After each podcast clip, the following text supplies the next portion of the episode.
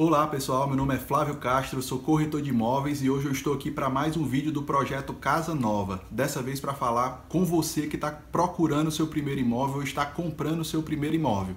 Mas antes, eu queria lhe pedir para você curtir esse vídeo se você gostar do meu conteúdo, gostar de assistir os vídeos do meu canal.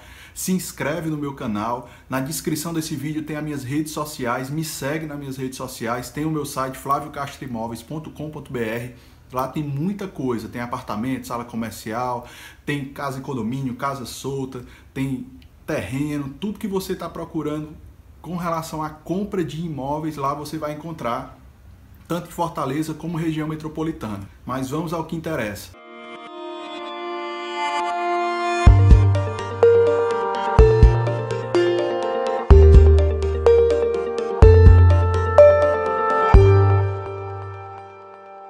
Nesse vídeo eu vou falar com você que está comprando o seu primeiro imóvel, está procurando um imóvel e vai ter o processo de documentação.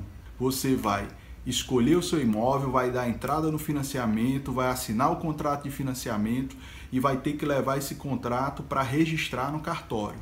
Mas antes de levar esse contrato para registrar, você tem que estar tá de olho se tem uma cláusula dizendo que aquele é o seu primeiro imóvel. Se for o primeiro imóvel, você tem direito a 50% de isenção nas taxas do cartório, ou seja, nas taxas de registro desse contrato no cartório de registro de imóveis. Mas tem que ter essa cláusula no contrato de financiamento para você ter esse direito.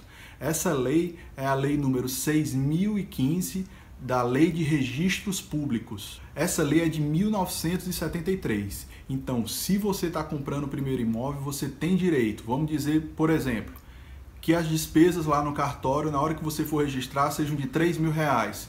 Você tem direito a 50% de desconto. Ou seja, você só vai pagar R$ 1.500 para registrar esse imóvel no seu nome. Se você já teve algum imóvel no passado, você não tem direito a essa isenção.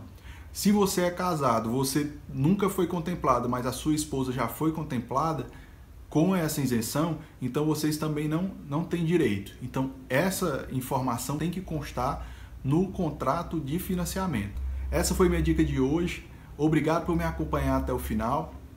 Se inscreva no meu canal, dá um like no vídeo, isso vai me ajudar, vai me incentivar a colocar mais vídeos aqui para vocês me segue nas minhas redes sociais, acesse meu site flaviocastrimóveis.com.br. Um abraço e até o próximo vídeo.